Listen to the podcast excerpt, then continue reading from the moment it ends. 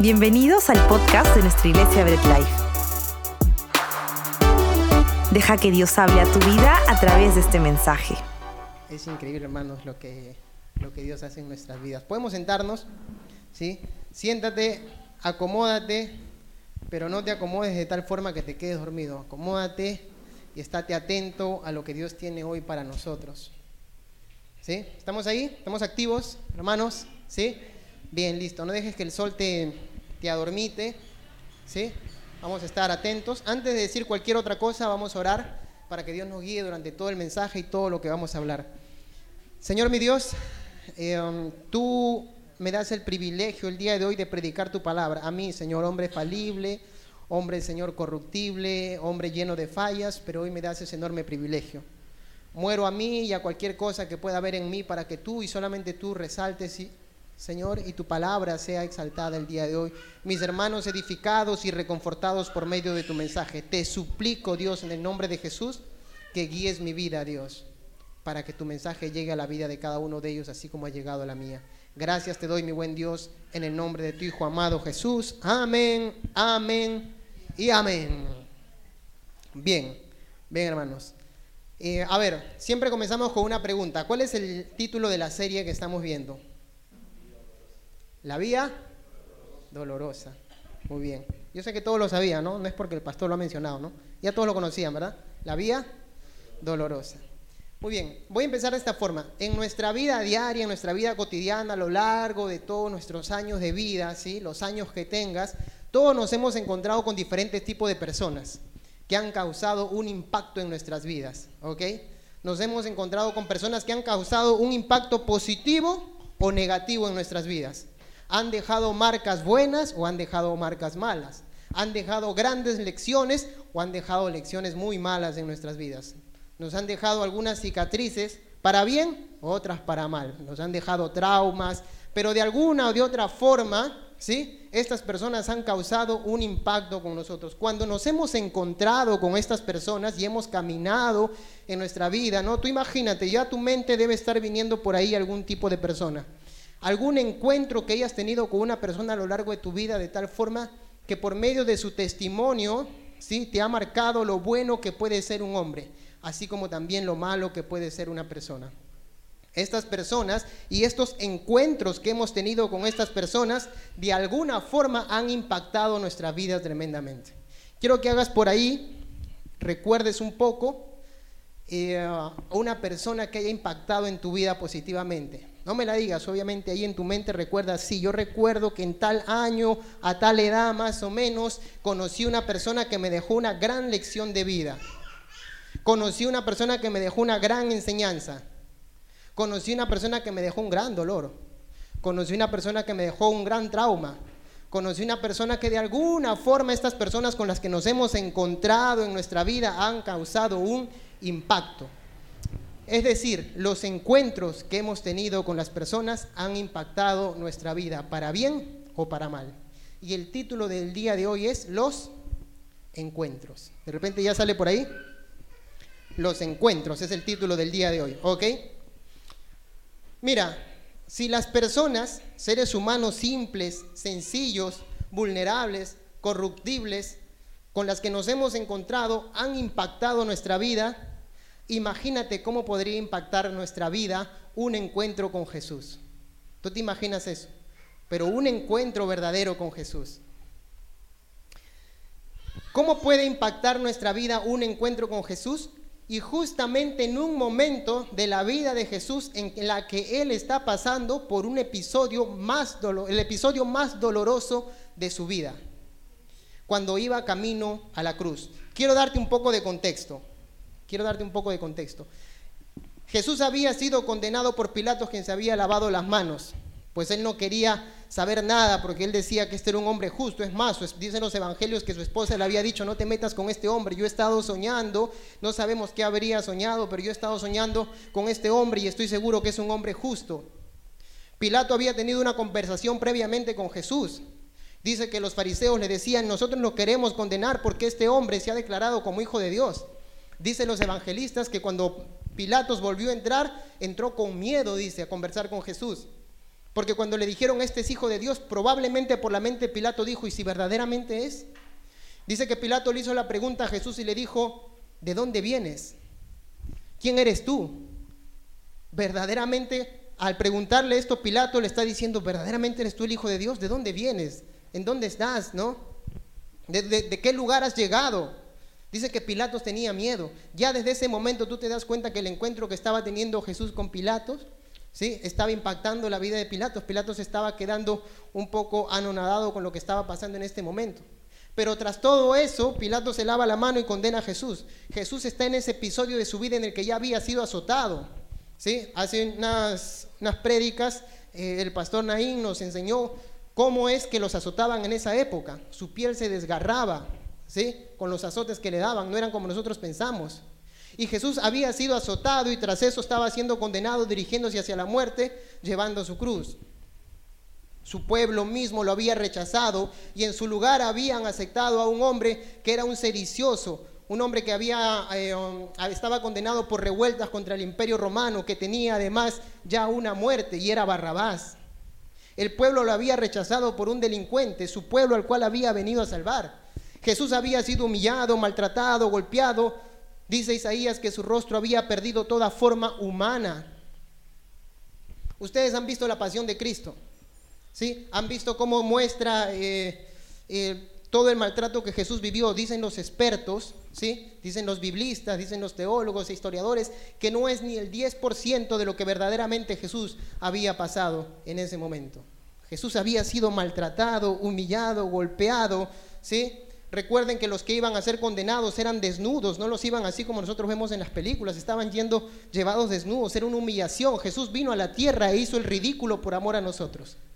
Y en medio de ese episodio doloroso de la vida de Jesús, en la cual él estaba padeciendo rumbo a su crucifixión, pasa lo siguiente. Quiero que leas conmigo. Lucas capítulo 23 versículo 26, un pequeño versículo que muchas veces pasa desapercibido. Lo leemos, ¿lo tienes? Lucas capítulo 23, versículo 26. Lucas 23, 26. ¿Estamos ahí? ¿Sí? ¿Alguien que me diga amén? Muy bien, muy bien, muy bien, muy bien, muy bien. ¿Nadie más? Lucas 23, 26. Lo voy a leer en la tradicional Reina Valera. ¿Ok? Y leo, dice, y llevándole tomaron a cierto Simón de Sirene, a cierto Simón de Sirene, que venía del campo y le pusieron encima la cruz para que llevase tras Jesús, para que la llevase tras Jesús. Jesús está ahí, está maltratado, está golpeado, probablemente ya no podía cargar con esa cruz, que algunos por ahí dicen que pesaba entre 40 y 50 kilos, que algunos dicen que era el travesaño nada más o que era toda la cruz, eso no importa, pero Jesús estaba, eso estaba simbolizando la cruz, el sacrificio de Cristo. Y dice que viene un hombre que muchas veces pasa desapercibido en nuestra lectura bíblica, un tal Simón de Sirene. ¿Quién será Simón de Sirene? Solamente se le menciona en esta ocasión, en las escrituras. Dice el evangelista Marcos que él era papá de Alejandro y de Rufo. Dice el evangelista Lucas que él venía del campo. Cuando decimos que venía del campo, ¿ya? y era Simón, ¿sí? entendemos que este Simón era judío por el nombre, Entendemos que era judío porque venía de Sirene, y Sirene era una comunidad eh, que hoy en día es Libia, allá al norte de África, ¿sí? y ahí había una gran comunidad judía. Este Simón de Sirene, como cualquier otro judío que vivía alejado de Jerusalén, estaba viniendo hacia Jerusalén porque en Jerusalén se celebraba lo que era la Pascua. Y este Simón de Sirene pasaba por ahí, venía del campo, probablemente estaba llegando recién de, su ciudad o probablemente estaba hospedado en algún lugar por el campo y venía ahí. Y estaba pasando indiferente a lo que estaba ocurriendo en ese momento. Simón de Sirene, ¿sí? Simón de Sirene, ¿sí? no sabía exactamente lo que estaba sucediendo en ese momento. No sabía que ese Jesús que estaba siendo llevado a la crucifixión era aquel hombre que estaba dando su vida por amor a cada uno de nosotros. Simón de Sirene pasaba indiferente por el camino. Él pasaba y probablemente decía, ah, bueno, este es un condenado más como cualquier otro de la época. Ellos estaban acostumbrados a ver ese tipo de condenaciones, a ver ese tipo de crucifixiones. Simón de Sirene, él llegaba y vivía su vida pasible. ¿Sabes a quién representa este Simón de Sirene? Aquellas personas que muchas veces dicen, por si acaso, yo tengo una vida tranquila, una vida pasible, yo no me meto con nadie, soy un hombre respetado ante la sociedad, ¿sí? La sociedad me ve como un hombre bueno, la sociedad me ve como un hombre tranquilo, tengo mi carrera, tengo mi profesión, gano mi plata, no me meto con nadie, pero soy indiferente al sacrificio de Jesucristo. Y hermano, tú puedes tener tu carrera, tu profesión, ganar tu plata, ser respetuoso ante la sociedad, pero si tú no entiendes el sacrificio de Jesucristo, estás perdido. Simón de Sirene pasaba indiferente a lo que en ese momento se estaba dando. Él se dirigía hacia las festividades que habían en la Pascua. Era un hombre que probablemente la gente decía, bueno, es un judío más que está llegando ¿sí? a celebrar la Pascua en Jerusalén. Esto me recuerda, vuelvo y te repito, aquellos hombres que muchas veces dicen, por si acaso yo no tengo ningún problema con nadie, por si acaso yo soy un hombre tranquilo, por si acaso yo solamente los días sabaditos salgo por ahí, me meto mis cervecitas y estoy tranquilo, no tengo ningún problema con nadie. Vivo mi vida tranquilo, soy respetuoso ante los ojos de los demás y de la sociedad, soy un hombre de bien. Pero si tú con todo eso no has entendido el sacrificio de Jesucristo, sigues siendo indiferente a ese sacrificio que Cristo hizo por nosotros, simplemente estás condenado. Necesitamos reconocer el sacrificio de Jesucristo, el, sacrificio que Jesucristo hizo por nosotros. Simón de Sirene pasaba por ahí indiferente a la obra de Cristo. ¿Y sabes qué pasa? El hombre es indiferente al sacrificio de Jesucristo hasta que tiene un encuentro con Él. Simón de Sirene no tenía ni la menor idea. De repente yo me imagino un poco escenificando lo que estaba sucediendo en ese momento que Simón de Sirene pasaba, miraba la crucifixión, veía a Jesús que estaba siendo llevado, a los otros dos condenados que iban de repente delante o detrás. Y Simón de Sirene pasaba y decía, wow, dos, condenas, dos tres condenados más. Para mí no hay ningún problema porque esto es algo común en la vida. Pasaba por ahí de repente se dirigía tranquilo a las festividades de la Pascua hasta que le dicen, hey Simón, ven, carga la cruz. El judío, al estar sometido al imperio romano, tenía que obedecer a los soldados romanos. Simón de Sirene no tenía nada que ver con eso y probablemente ni tenía en cuenta lo que estaba sucediendo en ese momento. Probablemente había escuchado de Jesús, pero no, no había tenido un encuentro con él como hasta en ese momento. ¿Sabes qué pasa? Que hay mucha gente afuera que puede creer que está viviendo una vida tranquila. Hay mucha gente afuera que puede creer que está viviendo una vida sin ningún problema ante los ojos de la sociedad y del mundo. ¿Sí? De repente por ahí tú tienes un vecino que la gente dice, oye, ese vecino qué tranquilo es.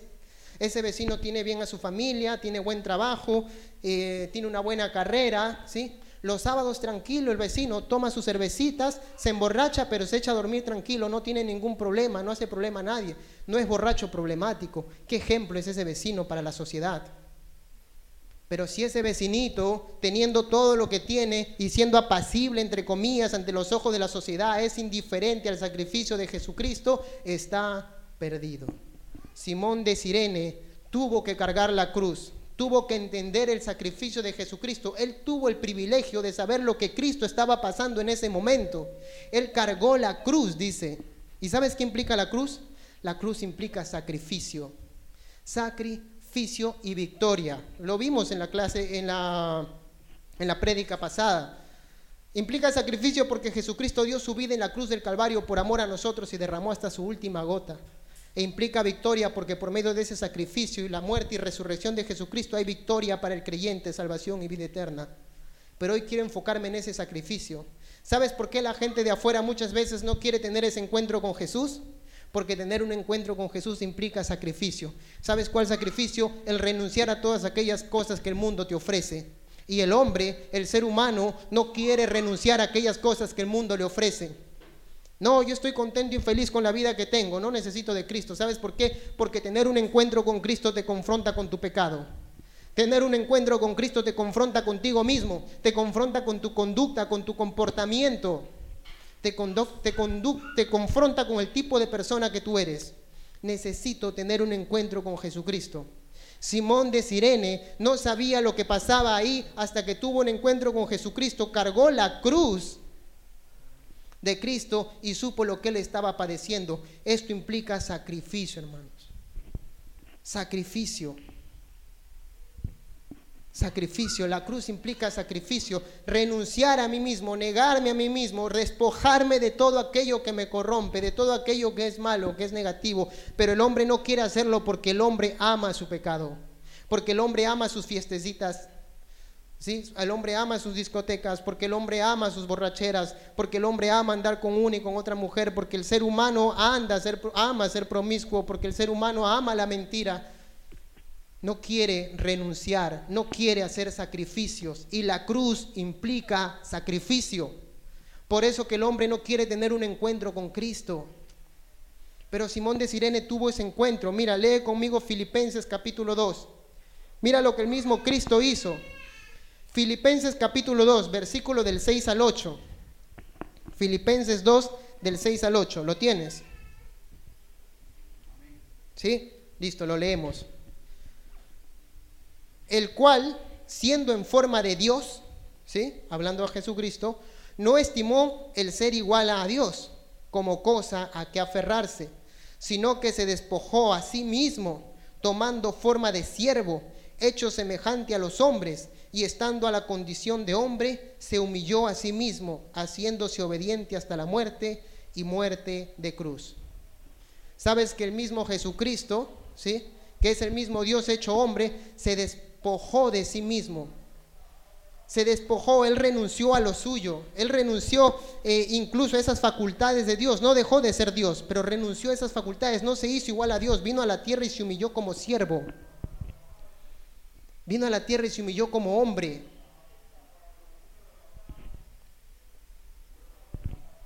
Y sabes que muchas veces el ser humano no quiere eso, no quiere despojarse de aquello a lo cual ama, no quiere despojarse de aquello a lo cual um, el mundo le ha ofrecido. Él no quiere el sacrificio de llevar la cruz que Simón llevó. Yo te puedo asegurar algo, y aquí voy a ser un poco atrevido porque la Biblia no lo dice, pero estoy seguro que después de ese encuentro que Simón tuvo con Jesús, su vida no fue la misma, su vida cambió, fue diferente. Tengo que tener un encuentro con Jesús para que mi vida cambie verdaderamente. El ser humano que no cree en Cristo y que cree que vive una vida pasible fuera de Cristo, hasta que no entienda el sacrificio de Jesucristo, seguirá perdido. Simón de Sirene pasaba indiferente hasta que cargó la cruz, tuvo el encuentro con Jesús. Él vivió el privilegio del sacrificio que Jesucristo en ese mismo momento estaba pasando. David, tienes toda la razón. Esto es para aquellos hombres que viven en el mundo y no conocen de Cristo. Este mensaje no es para nosotros porque nosotros somos creyentes que venimos todos los domingos a congregar, así que para nosotros no es este mensaje. Oh, no, no, no, no, no. Porque Simón de Sirene no solamente está representando a aquel hombre que no conoce de Dios. Simón de Sirene está representando a aquel creyente que viene cada domingo, pero no está dispuesto a cargar la cruz de Cristo. Déjete explico esto. Simón de Sirene no era un hombre indiferente a Dios, era judío. Estaba subiendo a la celebración de la Pascua, por lo tanto era conocedor del Dios de Israel. Él le servía al Dios de Israel. ¿Sí? Tú puedes ser creyente, tú puedes decir, por si acaso, hermanos, yo soy creyente y voy todos los domingos a la iglesia. Por si acaso, hermanos, yo soy creyente y voy a, y voy a la iglesia todos los domingos. No tengo ningún problema con eso. Pero sabes, muchas veces somos como Simón de Sirene, porque Simón de Sirene era un creyente en Dios que pasaba por ahí indiferente al sacrificio de Jesucristo, como muchas veces somos algunos de los creyentes que estamos aquí. ¿Sabes por qué, hermanos? Porque cargar la cruz implica sacrificio. El sacrificio de predicar el Evangelio, el sacrificio de vivir para la obra de Cristo, el sacrificio de vivir dedicado para Él, el sacrificio de levantarme temprano para llegar a la iglesia, el sacrificio de despojarme de todo pero el ser humano no está dispuesto a despojarse de negocios, no está dispuesto a despojarse de familia, no está dispuesto a despojarse de personas, no está dispuesto a despojarse de sueños, no está dispuesto a despojarse de sí mismo y cargar la cruz de Jesucristo. El creyente viene los domingos, dominguea un poco, durante la semana lee la palabra para sentirse bien conmigo mismo, consigo mismo, escucha algunos versículos bíblicos, escucha algunas prédicas, de repente por ahí algunas canciones cristianas para que las pueda cantar y los demás digan que verdaderamente es un cristiano, pero no está dispuesto a cargar la cruz de Jesucristo, porque cuando se le dice que tiene que hacer la obra dentro de la iglesia, no está dispuesto. Eso no me gusta. No, no, no, no, no, no. Eso no. Yo vengo los domingos, cumplo, hago lo que tengo que hacer, pero hasta ahí nada más, hermanos. No estamos dispuestos a cargar la cruz de Cristo. El apóstol Pablo decía, para mí el vivir es Cristo y el morir es ganancia. ¿Sabes qué? Cargar la cruz de Cristo implica sacrificio, implica esfuerzo, implica dedicación, implica vivir y estar dispuesto a renunciar a mis propios sueños. Cuando Jesús tiene una confrontación con Pedro y Jesús le dice, Pedro, ya estoy yendo hacia la cruz, ya es tiempo de que vaya mi sacrificio. Pedro le dice, no Señor, espérate un ratito, no vayas. ¿Sabes por qué? Porque Pedro estaba diciendo, si Jesús se muere, entonces yo cómo quedo, mis sueños dónde quedan. Yo quería ser ministro de pesquería cuando tú subas al reino, Señor. Quería estar arriba. Ahora que tú te mueres, ¿cómo quedo yo? Y Pedro y Jesús que le dice, apártate de mí, opositor, Satanás es la palabra en griego, porque tú estás poniendo tus cosas en, eh, tu mirada en las cosas de este mundo, pero no en las celestiales. ¿Sabes por qué, hermanos? Porque a veces no estamos dispuestos a renunciar. Ay, es que mi familia vino, por eso no he podido venir a la iglesia hoy día. Ay, es que me levanté tarde, por eso no he podido venir a la iglesia hoy día. Ay, es que me pasó esto, me pasó el otro, me dio así, me dio así. Todo, hermanos. ¿Por qué? Porque eres un cristiano que dice que eres cristiano, pero no está dispuesto a cargar la cruz de Cristo, que implica sacrificio y dedicación. Simón de Sirene pasaba por ahí, se iba ¿sí? a la celebración de la Pascua, que era cada año, y veía indiferente el sacrificio de Jesucristo hasta que tuvo un encuentro con él. Y así somos. ¿Sí? A veces somos engreídos, ay, no quiero venir a la iglesia, mucho calor. Hermano David, mucho calor, usted no sabe el calor que está haciendo. Caminar por la calle, me derrito, hermanos. Sentarme al lado de mi hermano muy juntos. Ay, mi hermano no huele bien. Me voy para afuera mejor. Cristianos engreídos, inmaduros. ¿Sabes cómo vivían los cristianos del siglo I que habían asumido la responsabilidad de ser cristianos verdaderos? Vivían metidos en cuevas, perseguidos por el imperio romano metidos en cuevas y ahí en las cuevas, hermanos, defecaban y ahí en las cuevas estaban los olores y ahí en las cuevas había un calor tremendo, pero ahí en las cuevas alababan y glorificaban a Dios. Y nosotros no queremos venir a la iglesia por más que les abrimos las puertas, hermanos, porque hace mucho calor. No estamos dispuestos a cargar la cruz de Cristo. Estamos dispuestos a decir que somos cristianos y creyentes, pero no a cargar la cruz de Cristo porque somos engreídos, porque vivimos un evangelio light, mediocre, todos, Señor, todos los que estamos aquí. No estamos dispuestos a hacer sacrificios porque Dios nos manda a predicar su palabra, a anunciar su evangelio y no hemos cumplido con lo que Él nos ha mandado a hacer. Hermanos, cuando preparaba esta prédica, lloraba, hermanos. ¿Sabes por qué? Porque de todos yo soy el primero. Porque cuando la palabra dice, llámame, llámate siervo inútil, cuando tú cumplas, cuando tú cumplas con lo que yo te he mandado a hacer, y sabes, yo ni siquiera he cumplido con lo que Dios me ha mandado a hacer. No llego ni siquiera a siervo inútil. Ni siquiera podría atañarme el título de decir que soy un siervo inútil porque lo que Dios me ha mandado a hacer hasta ahorita no lo cumplo, hermanos. El apóstol Pablo en 11 años predicó todo lo que era el Asia Menor. Yo tengo como 20 años el Evangelio y no he podido llegar a dos o tres vecinos de mi barrio. ¿Qué estamos haciendo? ¿Qué cruz estamos cargando? ¿Qué sacrificio estamos llegando? Si ni siquiera podemos llegar temprano a la iglesia. ¿Qué sacrificio estamos cargando, hermanos? ¿Qué cruz estamos cargando? Estamos metidos diciendo, yo quiero ayudar, yo quiero servir, yo quiero estar metido. No, estamos engreídos. Mucho calor, mucho esto, mucho el otro, me pasó así, me pasó así. No estamos dispuestos a renunciar. ¿Sabes lo que dice Jesús? Lee conmigo Mateo capítulo 16, versículo 24 al 25. Mateo 16, 24 al 25. ¿Lo tienes? Mateo 16, 24 al 25. Amén. Dice, entonces Jesús dijo a sus discípulos, ¿a quiénes? A sus discípulos, no a la gente que no cree, sino a sus discípulos, a los que están dentro de la iglesia, a los que son creyentes, a los que son hijos de Dios. Si alguno quiere venir en pos de mí, niéguese a sí mismo y tome su cruz y sígame. La cruz implica sacrificio, porque todo aquel que quiera salvar su vida la perderá y todo aquel que pierda su vida por causa de mí la hallará. Ay, David, pero tú no sabes, yo quiero prosperar en la vida, quiero tener muchas carreras, quiero tener muchos carros, muchas casas. Está bien, nadie te ha dicho que no. Pero si todo eso te distrae del enfoque principal para el cual tú has nacido, que es servirle a Dios, entonces tienes que estar dispuesto a renunciar a ello. Tienes que estar dispuesto a renunciar a todo aquello que te distrae, a todo aquello que te desenfoca de lo que Cristo te ha mandado a hacer, para lo que tú has nacido y has nacido para glorificar su nombre, para exaltarlo y para servirle. Tengo que estar dispuesto a renunciar a mis sueños. Y eso no es egoísmo de parte de Dios, sino que créeme que si tu jefe te da una buena recompensa aquí en la tierra y vas a tener grandes recompensas aquí en la tierra, las recompensas que Dios te van a dar van a ser mejores. Pero el hombre no está dispuesto, hermanos. A muchos de nosotros el mensaje el día de hoy nos podrá impactar, confrontar y de aquí en adelante hacer un cambio para comenzar a buscar más de Dios, cargar esa cruz y hacer el sacrificio de hacer su obra. Pero a otros se le va a entrar por un oído y se le va a salir por el otro. Y el próximo domingo van a poner un pretexto más para no venir. Porque no estamos dispuestos a cargar la cruz y el sacrificio que esto implica. Cuando el joven rico se le acerca a Jesús y le dice, Señor, ¿qué debo hacer para heredar la vida eterna? Jesús le dice, cumple esto, esto y esto, oh, todos esos mandamientos los he cumplido de mi juventud. Ah, entonces solamente es una cosa, deja todas tus riquezas y sígueme, dale a los pobres. Ah, no, no, no, Señor, eso no. Este hombre ni siquiera podía cumplir con los primeros de los mandamientos, amarás a Dios por sobre todas las cosas, amaba más a sus riquezas. Y así somos muchas veces nosotros, no queremos despojarnos de aquellas cosas. No que mi familia, no que mi papá, no que mi esposo, no que mi hermano, no que mi tío, no que el esto, no que el vecino, no que todo y no me puedo despojar. ¿Sabes por qué? Porque no estoy dispuesto a cargar la cruz de Jesucristo.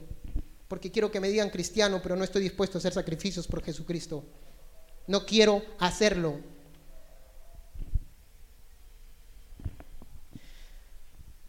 Señor, yo quiero seguirte, le decía un hombre, pero deja que vaya y me despida de mis padres. El que quiera seguirme, renuncia incluso a sus padres. Oh, qué egoísta es Dios. No, ¿sabes por qué? Porque tus padres dependen de Dios, no de ti.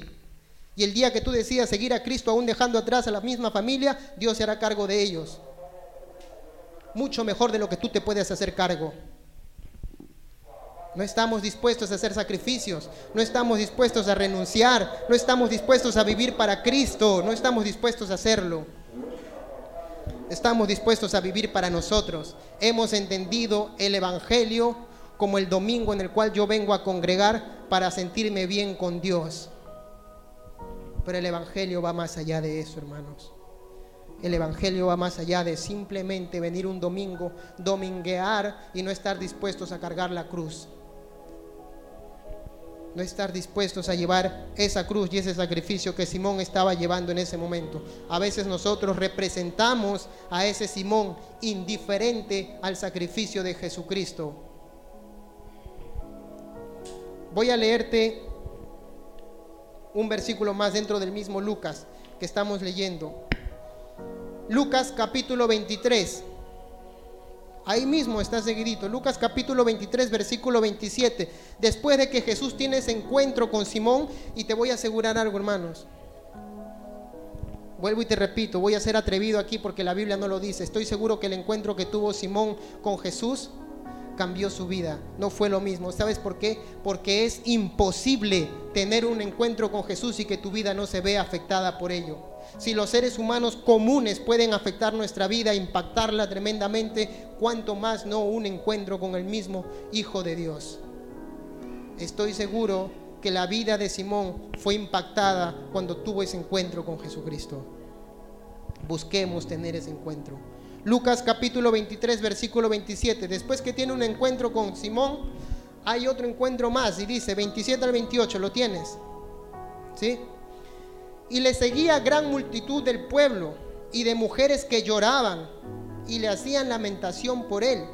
Pero Jesús vuelto hacia ellas les dijo, hijas de Jerusalén, no lloréis por mí, sino llorad por vosotras mismas y por vuestros hijos. Sabes, hermano, cuando yo leí este versículo y comenzaba a entenderlo, se me caían las lágrimas de dolor.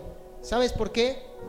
Hermanos, Jesús está caminando con todo el dolor en su cuerpo, con todo eh, el maltrato que había tenido, con todo el sufrimiento que había pasado. Y unas mujeres lloraban como era por costumbre aquellas mujeres de la época iban y lloraban a aquellos que eran sus compatriotas y estaban siendo condenados a muerte. Se golpeaban el pecho, se les acercaban y les daban unos antídotos, unas bebidas que, que eran narcóticas para que ellos aguantaran el dolor. Y lloraban y se golpeaban el pecho por sus compatriotas que estaban siendo condenados. Y cuando veían a Jesús, ellas lloraban por Jesús, porque este hombre estaba yendo a ser condenado, a ser crucificado. Pero ¿sabes por qué lloraban? Porque ellas no habían entendido que ese sacrificio que Jesucristo estaba haciendo era necesario. ¿Sabes por qué lloraban? Porque ellos no habían entendido que Jesucristo estaba yendo a morir en la cruz del Calvario por amor a nosotros, por amor a la humanidad, por amor al perdido. Estas mujeres lloraban porque lo que veían era un hombre condenado, pero un hombre que iba a entregar su vida por amor a la humanidad. Estaba Jesucristo yendo ahí, Jesucristo voltea y le dice, hijas de Jerusalén. ¿Sabes por qué le dice hijas de Jerusalén? Por el texto yo puedo entender algo. Jerusalén era la ciudad que iba a ser castigada porque ahí mismo donde se le da muerte a Jesús. En el año 70 se cumple esta profecía que ya se había anunciado desde el Antiguo Testamento. Y se decía que iba a ser destruida Jerusalén, sus muros iban a caer. Y a manos del general Tito en el año 70 general Tito, hijo de Vespasiano, emperador de Roma, hubo una gran destrucción en Jerusalén. Dice Flavio Josefo, que es historiador judío, que fue la destrucción tan grande que había tanto sufrimiento y tanto lloro y tanta hambruna que las mujeres se comían a sus hijos. Jesús voltea y le dice a esas mujeres que lloraban, ¿por qué lloran por mí? ¿Sabes por qué lloran? Porque no están entendiendo lo que yo estoy haciendo. Lloren por ustedes y por sus hijos, porque se viene la destrucción. Y si ustedes no entienden este sacrificio que yo estoy haciendo, ustedes y sus hijos serán destruidos. ¿Sabes qué me partí el corazón? Que muchas veces viene Semana Santa, nos sentamos a ver las películas, se nos caen algunas lágrimas, lloramos por el sacrificio que Jesucristo ha hecho, pero no damos a conocer a nuestra familia este sacrificio. Y si tú no das a conocer este sacrificio a tu familia, a tus hijos, a tus primos, a tus sobrinos, a tus tíos, vas a tener que llorar y lamentarte por ellos porque se dirigen hacia la condenación eterna. De nada me sirve, de nada me sirve el sacrificio de Jesucristo, decirlo, mencionarlo, si es que yo no lo predico a aquellos que tienen necesidad, porque después me voy a lamentar por mis hijos que se dirigen hacia la condenación eterna, por mi madre, por mi tío, por mi padre, por mi abuelo, por mis sobrinos, que no han conocido del sacrificio de Jesucristo. De nada me sirve llorar en Semana Santa mirando las películas si no voy a anunciar el Evangelio del sacrificio de Jesucristo para salvación y vida eterna. Jesús le dice a las mujeres, no lloren por mí, porque lo que yo estoy haciendo es necesario, lloren por ustedes y por sus hijos, porque se viene la condenación. Y si ustedes no entienden el sacrificio que yo he hecho, serán condenadas. Anuncia el Evangelio de Jesucristo. Anuncia su sacrificio. Anuncia lo que Él ha hecho. David, pero yo le anuncio a mi tío, a mi tía, a mi hermano, a mi hermana, a mi papá, a mi mamá, a mis hijos, a mis sobrinos, pero no entienden. Síguelo anunciando. Todo lo que te quede de vida, ¿sabes por qué? Porque después de esta vida hay una eternidad y nosotros escogemos a dónde vamos y a la condenación eterna o a la presencia de Dios? ¿Dónde quieres que vayan tus hijos? ¿Dónde quieres que vayan tus padres? ¿Dónde quieres que vayan tus tíos, tus sobrinos? No solamente basta con decir que yo conozco el sacrificio que Jesucristo hizo. Hay que anunciarlo, darlo a conocer, o lloraremos y nos lamentaremos por aquellos que se pierden sin conocer el, verdaderamente el sacrificio de Jesucristo. Dos cosas para terminar. No podemos ser indiferentes a la cruz de Cristo. No podemos ser indiferentes al sacrificio de Jesucristo. No puede ser un cristiano que viene cada domingo simplemente a sentarse y a relajarse y el próximo domingo no. No puede ser un cristiano que diga verdaderamente sí, yo creo en Jesucristo, pero cuando me tenga que me toca hacer la obra eso no, porque eso implica sacrificio. Dejar familia, dejar hijos, dejar primos, dejar sobrinos, no. Me visitan a las 500, por eso tengo que estar con ellos, no. Estoy un espacio de tiempo y luego digo, ¿sabes qué? Dios está por encima de todo. Cuando no ponemos a Dios por encima de todo, nos hemos vuelto idólatras. Implica sacrificio seguir a Cristo y no podemos ser indiferentes a ese sacrificio. No solamente te lamentes por lo que Cristo hizo, anuncia el Evangelio para que no te lamentes que aquellos que no conocen de Cristo se pierdan eternamente. Sigamos anunciando el Evangelio día tras día a nuestras familias. Hasta el momento en que nos digan y nos voten y nos empujen y digan no quiero saber nada, no quiero saber nada. Hasta ese momento, síguelo anunciando. Y aún después de eso, sigue orando por esas vidas. Porque después de esta ya no hay otra oportunidad. Anuncia el sacrificio de Jesucristo para salvación y vida eterna de aquellos que no lo conocen. Oremos a Dios. Señor mi Dios, tú eres bueno, pero nosotros indiferentes. Tú eres maravilloso, Señor, pero nosotros somos indiferentes a tu obra y a tu sacrificio. Hemos creído y hemos pensado que viniendo los domingos satisfacemos, Señor Jesús, lo que tu palabra dice. Que con ello aliviamos nuestra conciencia. Que leyendo la palabra cada vez que me acuerdo un día a la semana, estoy bien contigo que orando o escuchando músicas cristianas durante todo el día, entonces ya soy un verdadero cristiano. Pero no estoy dispuesto a hacer sacrificios. No estoy dispuesto a hacer verdaderamente los sacrificios que tu palabra dice que hagamos. Ni siquiera estoy dispuesto a venir temprano. Ni siquiera estoy dispuesto a enfrentarme contra el sol, a sentarme al lado de mi hermano, a sofocarme junto a él. No estoy dispuesto a hacer sacrificios porque soy un engreído, Dios un cristiano engreído e inmaduro. Ayúdanos a madurar, ayúdanos a crecer, ayúdanos a estar dispuestos a morir como lo hizo la iglesia del siglo I, porque tu evangelio implica sacrificio y aún muerte, Señor. Gracias por escuchar esta prédica. Estamos orando por ti. Conoce más de nosotros en nuestras redes sociales. Te esperamos en el próximo mensaje.